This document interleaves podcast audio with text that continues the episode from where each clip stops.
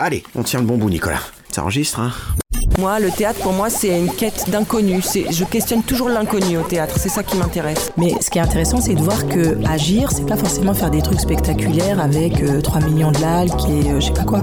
Agir, c'est faire des trucs que nous, on pense euh, importants. C'est ça le truc. de ouais, ce qu'ils appellent euh, très humblement l'éducation populaire. Quoi. Moi, j'ai besoin d'apprendre et j'apprends jamais mieux qu'avec d'autres gens. C'est au théâtre que c'est le plus vrai. Ici, ça brûle à la bonne température. Ça n'engage à rien.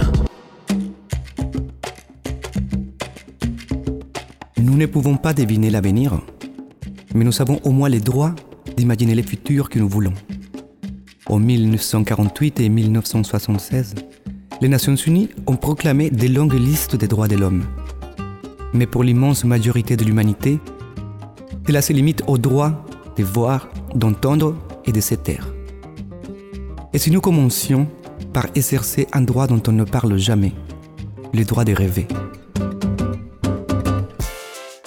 Bienvenido. Welcome. Hello, ladies and gentlemen. Bonjour à toutes et à tous. Hola. Salut, mon Nico. C'est un bonheur pour nous de vous retrouver pour ce nouvel épisode, toujours en partenariat pour la septième saison avec le CDN de Normandie-Rouen Et ouais, ma gueule. Vous le savez, vous pouvez suivre votre émission Ça n'engage à rien en direct, live, sur Radio HDR 99.1, en balado-diffusion sur radiohdr.net et sur toutes les bonnes plateformes appropriées. Sans oublier l'audioblog d'Arte Radio. Tout à fait, Nicolas. Super Toujours en immersion au cœur de la vie palpitante et trépidante du CDN, c'est au Théâtre de la Foudre, à Petit-Quevilly, en février, que nous avons eu la joie de retrouver pour vous Monsieur Édouard Allman, à l'occasion de sa nouvelle création, Trap, qui se jouera le 24 mars au Théâtre de la Foudre et le 25 mars, hors les murs, au parc Gramont de Rouen. Yes Rappelez-vous, nous avions eu le plaisir de rencontrer Édouard Allman en 2017 pour son solo acrobatique Inquiétude. C'est avec joie que nous le retrouvons pour ce nouveau spectacle interactif dans le cadre du Festival Spring. Alors sans plus attendre, ensemble, à l'écoute des pulsations du temps, c'est à une traversée d'un continent à l'autre, les corps mêlés, à laquelle nous vous convions cette fois pour ce nouvel opus intitulé tout simplement Trap. Round 38.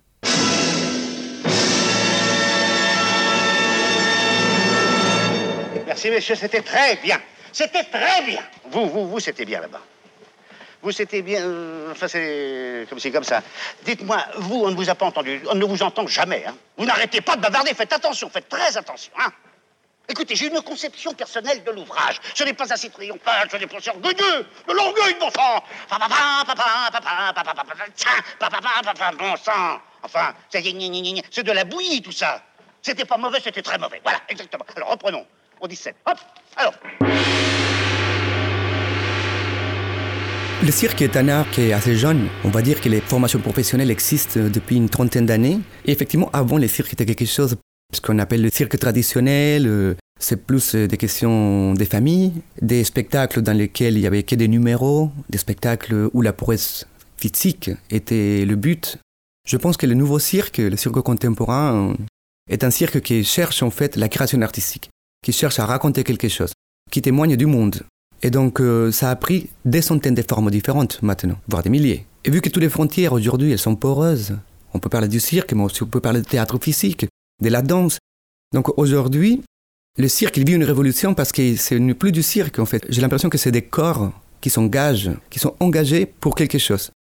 Pour une esthétique, pour une poésie, pour une métaphore, pour une lutte. Et je pense que l'avenir du cirque, il est là, en fait. Il va un peu casser tous les murs. Bonjour, je m'appelle Edouard Aleman. Je suis le directeur de la compagnie El Núcleo, metteur en scène, metteur en piste de spectacle de la compagnie. Et dans le spectacle Trap, je suis créateur et interprète. Au tout début, je voulais créer une forme pour la rue, pour l'espace public. C'est dans mes habitudes de créer des spectacles pour la salle et des spectacles pour l'espace public. Je voulais un spectacle basé sur l'interaction avec le public et je voulais cette fois-ci avoir de la musique en live.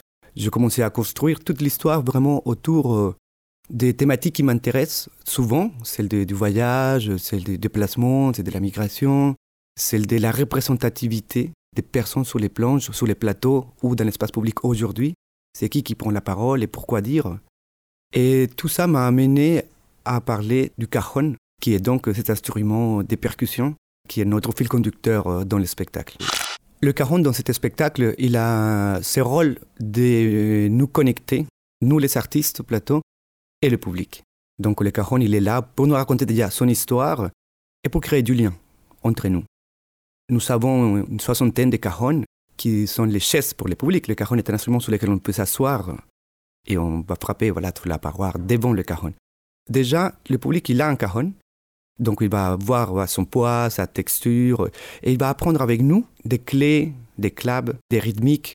Donc il va le toucher, il va apprendre un petit peu à jouer, et ensuite il va connaître son histoire. Le cajon est très connu en Europe, en général en Occident, grâce à la musique flamenco, donc depuis les années 70. Mais le cajon est un instrument qui vient de Lima, au Pérou, qui est né pendant l'époque de la colonisation euh, en Amérique du Sud. Pendant tout le spectacle, on va comprendre cette petite histoire de comment finalement il a réussi à faire tous ces grands tours. On va voyager avec cet instrument et on comprendra à fur et à mesure du spectacle d'où il vient, donc du Pérou, de Lima, parce qu'il est né au port de Lima, cet instrument. Et le public, comme je le disais, aura la possibilité de jouer avec l'instrument, donc d'apprendre un petit peu la musique, et en même temps apprendre l'histoire de cet instrument, pour finalement pouvoir ensemble finir dans une grande célébration. Parce que le spectacle est quand même quelque chose d'assez festif, même si on parle des choses qui sont un petit peu euh, fortes, qui, est une, réalité en fait.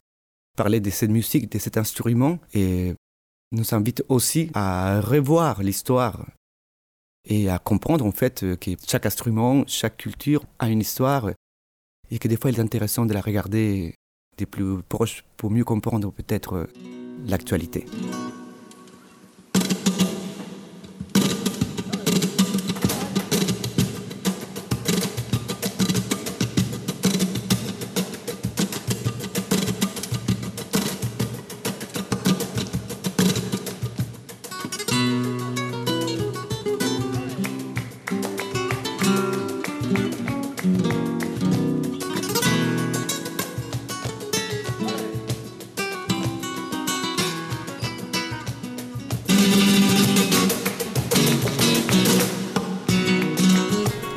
Profite de la petite pause pour vous dire quelque chose de très important.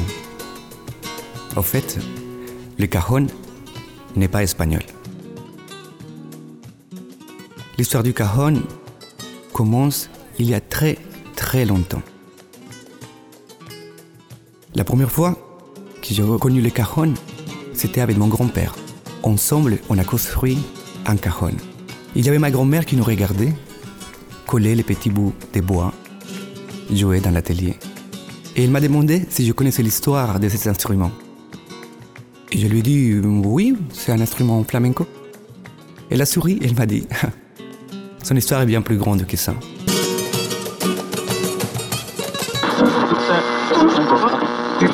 On connaît l'histoire du cajon, on a une petite idée. Il faut savoir ce que le cajon donc, euh, est né pendant la colonisation en Amérique du Sud. Et donc, c'était les esclaves venus d'Afrique qui, au port de Lima, ramassaient les caisses qu'ils trouvaient pour s'en servir pour ramasser les fruits dans les colonies.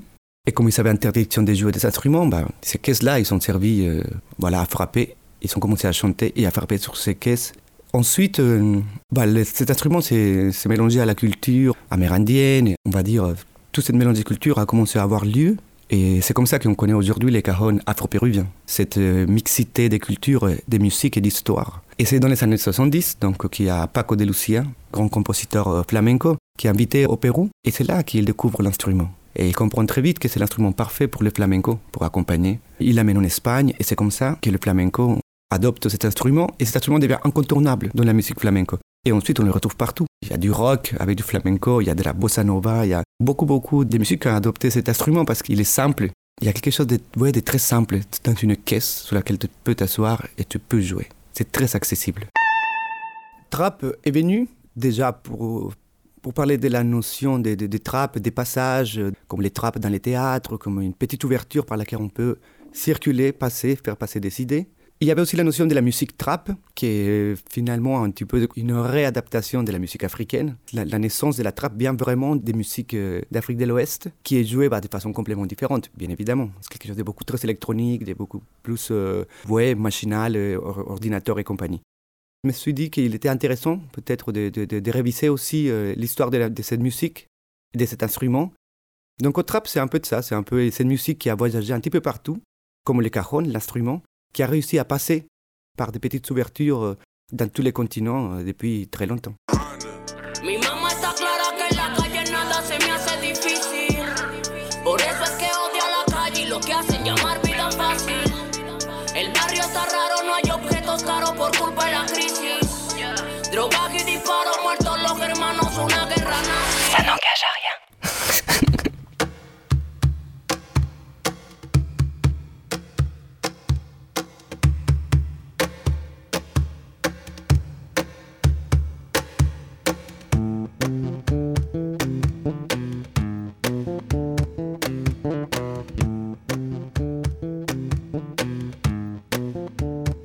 Caron commence pendant l'époque de la colonisation en Amérique du Sud. Les esclaves venus d'Afrique avaient interdiction de jouer des instruments sous peine de se faire couper les mains. C'est au port de Lima, au Pérou, où tout a commencé. Les esclaves prenaient les caisses qu'ils trouvaient dans le port et s'en servaient pour ramasser les fruits et les poissons dans les colonies.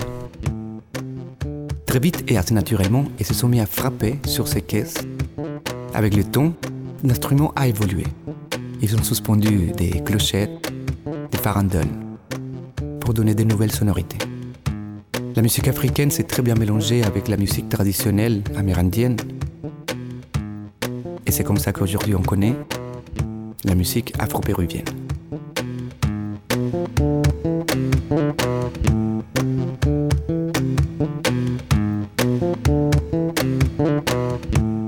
Le, geste artistique comme une façon de témoigner du monde dans lequel on vit, une façon de le regarder et aussi de le remettre en question. Et effectivement, j'aime écrire euh, en pensant vraiment à, ma propre histoire et qu'est-ce qu'elle raconte, cette histoire, et elle est accompagnée de quoi et à quel moment. Et donc, effectivement, le cajon, encore aujourd'hui, est un instrument. Enfin, la thématique du spectacle, la diversité, le voyage, c'est vraiment des thématiques euh, qui sont les miennes et c'est des choses dont j'ai envie de parler, j'ai envie de continuer à parler, j'ai envie de continuer à analyser et à être euh, active de façon pertinente, de façon cohérente dans les mondes dans lesquels je vis aujourd'hui.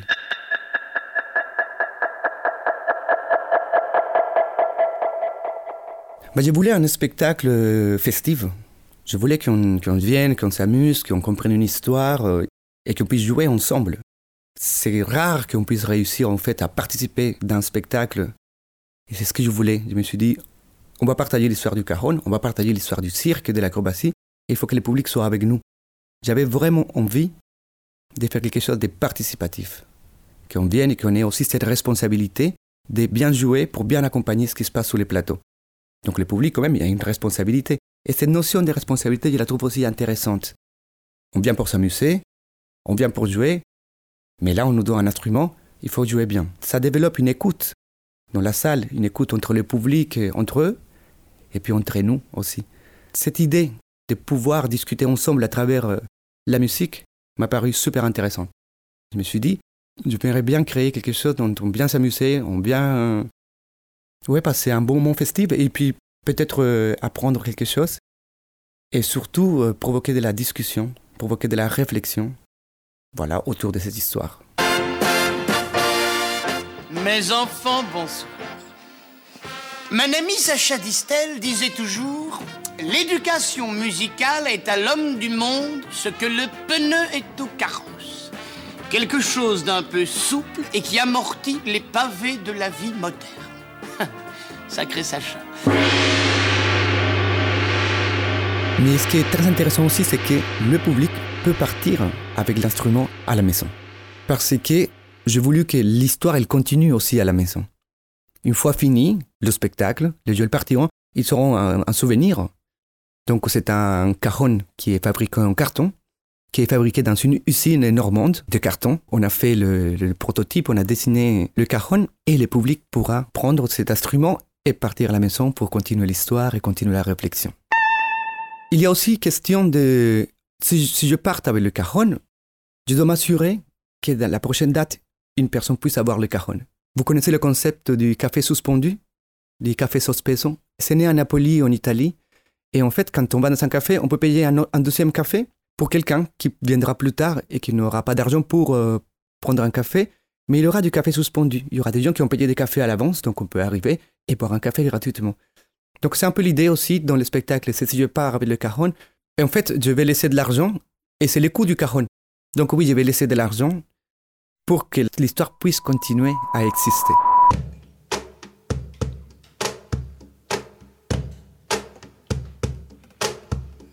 Ce n'est que dans les années 70 que Paco de Lucia, grand compositeur flamenco, est invité au Pérou. Il a découvert l'instrument. Il a acheté 10 000 pesetas al Negro Tairo, un grand musicien péruvien. Il l'a ramené en Espagne. Depuis, le cajon est l'instrument incontournable du flamenco. Vous savez, on entend souvent parler d'appropriation culturelle. L'appropriation culturelle. On entend parler, mais on ne sait pas trop ce que c'est, ni qu'est-ce que ça veut dire. C'est très complexe, mais ce qu'il faut comprendre, c'est qu'il y a appropriation culturelle quand un peuple dominant s'empare de la culture d'un peuple dominé. Et surtout, qu'il tire du profit matériel ou immatériel. Le Caron est là pour nous rappeler que des fois, il faut regarder l'histoire avec un petit peu plus d'attention. Algo de mí se entre tu casa y mi casa. Será el calor que no habrás. No es de gozo, no es de ira, como tampoco es mentira que algo de ti se ha escondido entre tu calle y mi alma.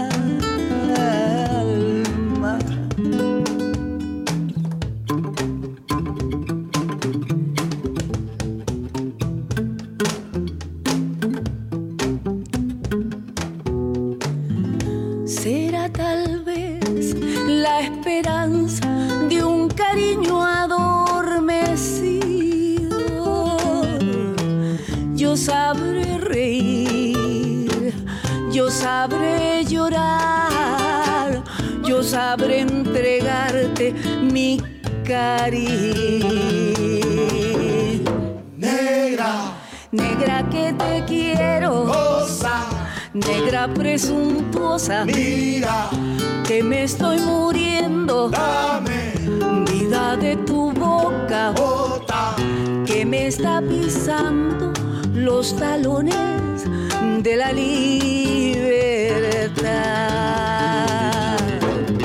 negra, Negra que te quiero, cosa, negra presuntuosa, mira, que me estoy muriendo. dame, Vida de tu boca, bota, que me está pisando los talones de la libertad.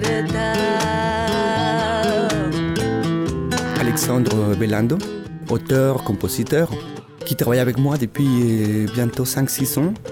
C'est lui qui a fait la création musicale et la composition de mon spectacle Éternel Studio, du spectacle Marel et maintenant des Trappes. Il sera le compositeur de mon prochain spectacle qui s'appelle Salto. C'est un ami euh, qui a beaucoup de talent, qui est assez incroyable, multi-instrumentiste parce qu'il est compositeur et il est très influencé par la musique euh, du monde, beaucoup la musique latino-américaine, beaucoup la musique euh, Afrique du Nord, Afrique de l'Ouest. C'est quelqu'un qui propose en permanence une vraie réflexion autour de la musique aussi. Donc dans cet spectacle, il a vraiment fait tout, un travail de recherche. C'est quoi la musique il- joue par exemple dans cet spectacle de la guitare, bien évidemment flamenco, et de la guitare électrique. Il joue du violon, il y a plusieurs euh, instruments en fait qui racontent toute une histoire. Bah, celui des, du voyage de la colonisation aussi. Le, le violon, c'est vraiment pas un instrument que jouaient les Africains pendant l'époque de la colonisation. Il a une vraie réflexion aussi dans les choix de ces instruments dans cet spectacle et ce qu'il raconte. Il fait aussi de la percussion Et euh, il a ce rôle dans cet spectacle où c'est lui un peu le professeur qui va enseigner au public, parce que c'est lui le compositeur. Et c'est assez drôle parce que c'est pas un comédien des, basses, mais là il a un rôle qu'il connaît, c'est celui d'un professeur. Donc il va essayer avec ses mots d'expliquer aux gens euh, qu'est-ce que c'est qu'une clave, et puis comment c'est un compositeur, il utilise un langage super complexe, où on est tous, mais on n'a rien compris. Mais ça a l'air super. Et une fois qu'il commence à les jouer, on s'est dit, ah bah d'accord, c'est ça. Nous avons Marvin Jean, notre euh, régisseur son, qui a aussi un rôle dans le spectacle. Lui aussi, avec Alex, ils vont construire toute la musique, et il va jouer, il fait du live, mais il fait toutes les machines. Et il y a ce mélange vraiment entre tout ce qui est acoustique et, puis tout ce qui est des, machines aussi. Donc ils ont fait un vrai travail de, enfin, de combiner tous ces savoir-faire euh, pour la création originale du spectacle trap. Il tape sur des bambous et ses numéros. Dans son île, on est fou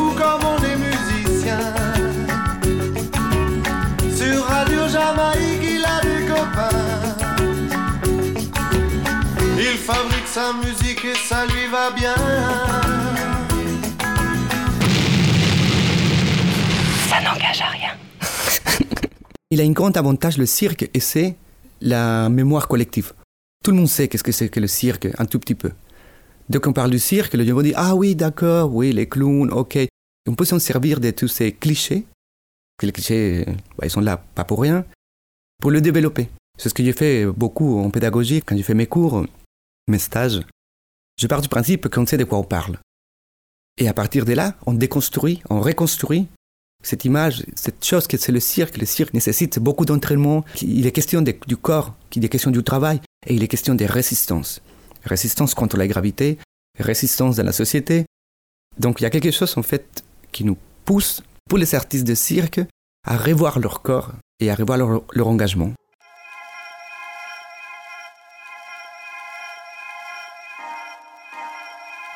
Mes amis. Quoique je ne sois pas de la même couleur que vous, je vous ai toujours regardé comme mes frères. La nature vous a formé pour avoir le même esprit, la même raison, les mêmes vertus que les Blancs. Je ne parle ici que de ceux d'Europe, car pour les Blancs des colonies, je ne vous fais pas l'injure de la comparer avec vous.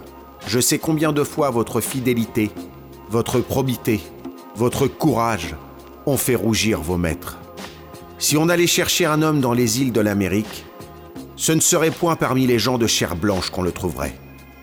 Votre suffrage ne procure point de place dans les colonies. Votre protection ne fait point obtenir de pension. Vous n'avez pas de quoi soudoyer des avocats. Il n'est donc pas étonnant que vos maîtres trouvent plus de gens qui se déshonorent en défendant leur cause que vous n'en ayez trouvé qui se soient honorés en défendant la vôtre. Je sais que vous ne connaîtrez jamais cet ouvrage et que la douceur d'être béni par vous me sera toujours refusée. Mais j'aurai satisfait mon cœur déchiré par le spectacle de vos mots, soulevé par l'insolence absurde des sophismes de vos tyrans. Je n'emploierai point l'éloquence, mais la raison. Je parlerai non des intérêts du commerce, mais des lois de la justice. Vos tyrans me reprocheront de ne dire que des choses communes et de n'avoir que des idées chimériques, en effet. Rien n'est plus commun que les maximes de l'humanité et de la justice. Rien n'est plus chimérique que de proposer aux hommes d'y conformer leur conduite. Réflexion sur l'esclavage des nègres, Nicolas de Condorcet, 1781. Christian, il est porteur, moi je suis voltigeur. Nous avons un langage qui est commun, celui de l'acrobatie, aussi euh, la langue maternelle, donc c'est l'espagnol. Aujourd'hui, nous avons le français et nous avons plusieurs langages. Donc, euh, avec Christian, il y a quelque chose qui est très simple. Vu qu'on se connaît très bien, on arrive très facilement à construire euh, des séries acrobatiques et à parler de l'acrobatie comme quelque chose qui raconte une histoire et pas simplement des figures qui s'enchaînent. Si on fait un équilibre, c'est parce qu'on on renverse notre regard sur le monde, en fait. Donc, comment on le fait vraiment?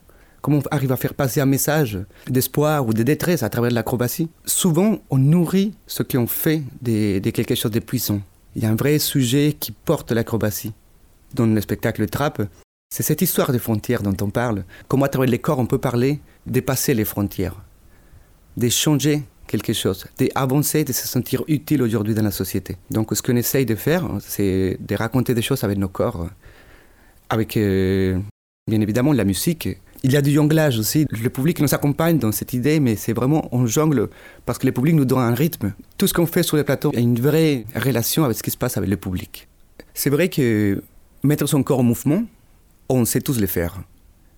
Et je pense que le cirque, il, il est à un endroit qui est assez intéressant parce qu'on peut se sentir identifié. Parce qu'on sait, on connaît le risque. Le cirque, c'est jouer avec le risque. Et donc, euh, le public, il peut être en empathie parce que le public sait qu'est-ce que c'est que de, prendre des risques ou d'essayer des choses, de se dépasser, de dépasser, se dépasser soi-même. Donc, euh, il est fort le cirque parce qu'il nous permet ça. Il nous permet de, se sentir identifié, de se dire waouh, on connaît la difficulté, même si on ne comprend pas la prouesse physique qui est en train d'arriver sur un plateau, parce que des fois, tu as des acrobaties, tu sais même pas ce qui se passe en l'air, mais tu sais qu'il y a une difficulté. Parce que c'est réel, parce qu'un corps, il est réel. Et puis quand un acrobate se trompe, il se trompe. Un jongleur fait tomber une balle, la balle est tombée. Il n'y a pas de mensonge. Il y a quelque chose qui est, qui est réel. Et les gens, ils sont en empathie. Parce qu'on ne veut pas qu'il tombe. On ne veut pas que la chose se, rate. Je pense que le cirque, ouais, engage des corps. Et le fait de voir des corps engagés nous fait sentir en empathie. Dans le cirque, ce qu'ils essayent de faire, c'est de pas faire un salto pour faire un salto. J'ai envie de faire un salto et de raconter l'histoire de ces saltos. Que les gens ils se disent, ah oui, d'accord, en fait, c'est des années d'entraînement, c'est des années de résistance, et il y a encore ces risques aujourd'hui. Combien de fois il a fait pour être, pour en être là? Donc vraiment raconter le langage du corps. Le, corps, il peut transmettre toutes les émotions. On le sent, les dangers, on sent la peur, on sent quand, c'est, quand on est à l'aise, on sent quand on s'amuse. Et ça, c'est que du corps. Et le, le- le public, ils peuvent le ressentir. Pues sí, el cajón eh, lo descubrí. Iba yo con el sexteto, el grupo mío de gira por América, y llegué a Perú y el, eh, el embajador de España en Perú, que era un Luca de Tena, no me acuerdo de su nombre, un hombre muy cariñoso, muy simpático, nos dio una fiesta en la embajada e invitó a otros muchos embajadores de otros países que estaban ahí en Lima. Je pense qu'on est euh, dans une époque où il faut un petit peu pousser les murs. On doit amener le théâtre là où il doit être, en fait, c'est-à-dire proche des gens. C'est super d'avoir des salles de théâtre. On sait très bien qui vient au théâtre aujourd'hui. Je me dis que bah, c'est aussi dans, bah, dans mes zombies, bien sûr, mais aussi dans ma responsabilité d'amener le théâtre ailleurs, à l'extérieur, aller voir les gens là où ils sont, en leur proposant des formes et des réflexions complètement différentes. Et j'ai toujours aimé ça, en fait. J'ai toujours aimé l'espace public. Évidemment, on est très content de pouvoir jouer au Festival Spring. Effectivement, ce n'est pas la première fois qu'on joue. Et je pense que c'est ça, on a développé euh, quelque chose de, comme une relation aussi avec, avec ce festival et, euh, avec la plateforme de Pôle Cirque en Normandie, donc euh, Cherbourg, euh, La Brèche et le Cirque Théâtre à Elbeuf. Pour nous, c'est toujours un grand plaisir et un honneur de jouer dans ce festival, dans ce cadre. C'est un festival de forme moderne qui nous propose tellement de choses différentes. C'est génial parce qu'on peut se rendre compte un petit peu de- du monde du cirque pendant un mois. Toutes sortes de propositions. C'est très très riche, donc euh, un grand merci vraiment à tous ces gens qui font que tout ça soit possible. Et on est heureux de encore participer à ce festival et participer à la réflexion autour du nouveau cirque aujourd'hui.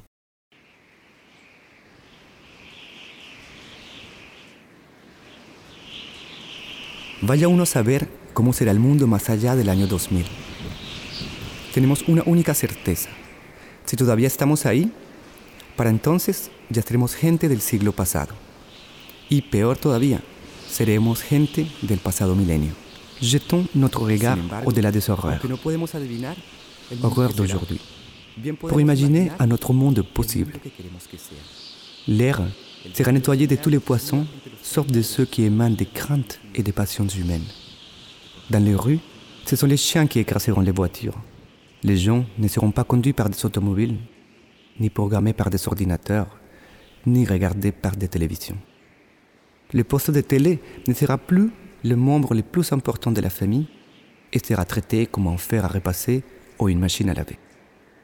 Les gens travailleront pour vivre au lieu de vivre pour travailler. La stupidité sera un crime puni par la loi ou crime commis par ceux qui vivent pour posséder ou pour gagner. au lieu de vivre comme l'oiseau qui chante sans savoir qu'il chante, et l'enfant qui joue sans savoir qu'il joue. Le droit de rêver de Eduardo Galeano. Ça n'engage à rien. Chères auditrices et chers auditeurs, avant de clore cet épisode et de vous laisser au conseil de lecture de Monsieur Édouard Allman et d'un extrait lu par la facétieuse comédienne Marine Chambrier que j'embrasse, je tiens à vous rappeler que la création Trappe se jouera le 24 mars au Théâtre de la Foudre de Petit-Quevilly et le 25 mars hors les murs au Parc Gramont de Rouen. On se retrouve là-bas. Parfait. Quant à moi, il ne me reste plus qu'à vous remercier sincèrement pour avoir écouté cette émission. Émission conçue et présentée par Steve. Et à la technique, le voltigeur des platines, celui qui fait battre mon cœur, El Maestro, j'ai nommé mon homeboy, Monsieur Nicolas Leborgne. Big up à toi, mon pote. Bon, bah, t'es boujou, hein Bien sûr, un très grand merci à toute l'équipe du CDN. Mention spéciale à Charlotte Flamand et Raphaël Parès qu'on embrasse. Et évidemment, un très grand merci à Édouard Allman pour son accueil, sa disponibilité et son partage. À bientôt, j'espère. Le court passage avec Paco de Lucia est extrait de son interview à retrouver en ligne sous l'intitulé Paco de Lucia et l'origine du caron péruvien dans le flamenco. Merci pour le partage. N'hésitez pas à réagir et à partager sur la page Facebook de l'émission. À très vite pour de nouvelles aventures. Je vous laisse avec ce proverbe arabe le pardon est la plus belle fleur de la victoire. Eh bien, puisque ça n'engage à rien, écoutez, Édouard Je vous recommande de lire Cent ans de solitude de Gabriel Garcia Marquez. C'est un super beau texte. C'est une nouvelle magnifique. Donc, je vous encourage à la découvrir ou la redécouvrir si vous l'avez déjà lu. C'est un livre qui raconte l'histoire d'une famille, d'un village d'une époque. Donc, vous avez compris, c'est tout ce que j'aime. Cent ans de solitude de Gabriel Garcia Marquez.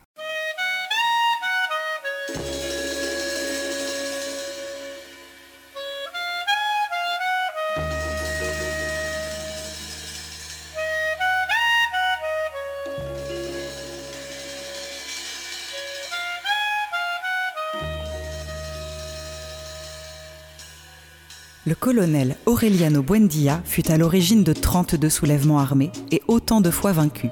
De 17 femmes différentes, il eut 17 enfants mâles qui furent exterminés l'un après l'autre dans la même nuit, alors que l'aîné n'avait pas 35 ans. Il échappa à 14 attentats, à 63 embuscades et à un peloton d'exécution. Il survécut à une dose massive de strychnine versée dans son café et qui eût suffi à tuer un cheval il refusa l'ordre du mérite que lui décernait le président de la République. Il fut promu au commandement général des forces révolutionnaires, son autorité s'étendant sur tout le pays, d'une frontière à l'autre, et devint l'homme le plus craint des gens au pouvoir, mais jamais il ne permit qu'on le prît en photographie. Il déclina l'offre de pension à vie qu'on lui fit après la guerre, et vécut jusqu'à ses vieux jours des petits poissons en or qu'il fabriquait dans son atelier de Macondo bien qu'il se bâtît toujours à la tête de ses troupes, la seule blessure qu'il reçut jamais, ce fut lui qui se la fit après la capitulation de Néerlandia, qui mit fin à bientôt 20 années de guerre civile. Il se lâcha un coup de pistolet en pleine poitrine, et le projectile lui ressortit par l'épaule sans avoir atteint aucun centre vital. Tout ce qui demeura de cette succession d'événements fut une rue à son nom, dans Macondo. Et pourtant, D'après ce qu'il déclara quelques années avant de mourir de vieillesse, il n'en espérait pas tant ce jour où il partit avec ses 21 hommes, à l'aube, rejoindre les forces du général Victorio Medina.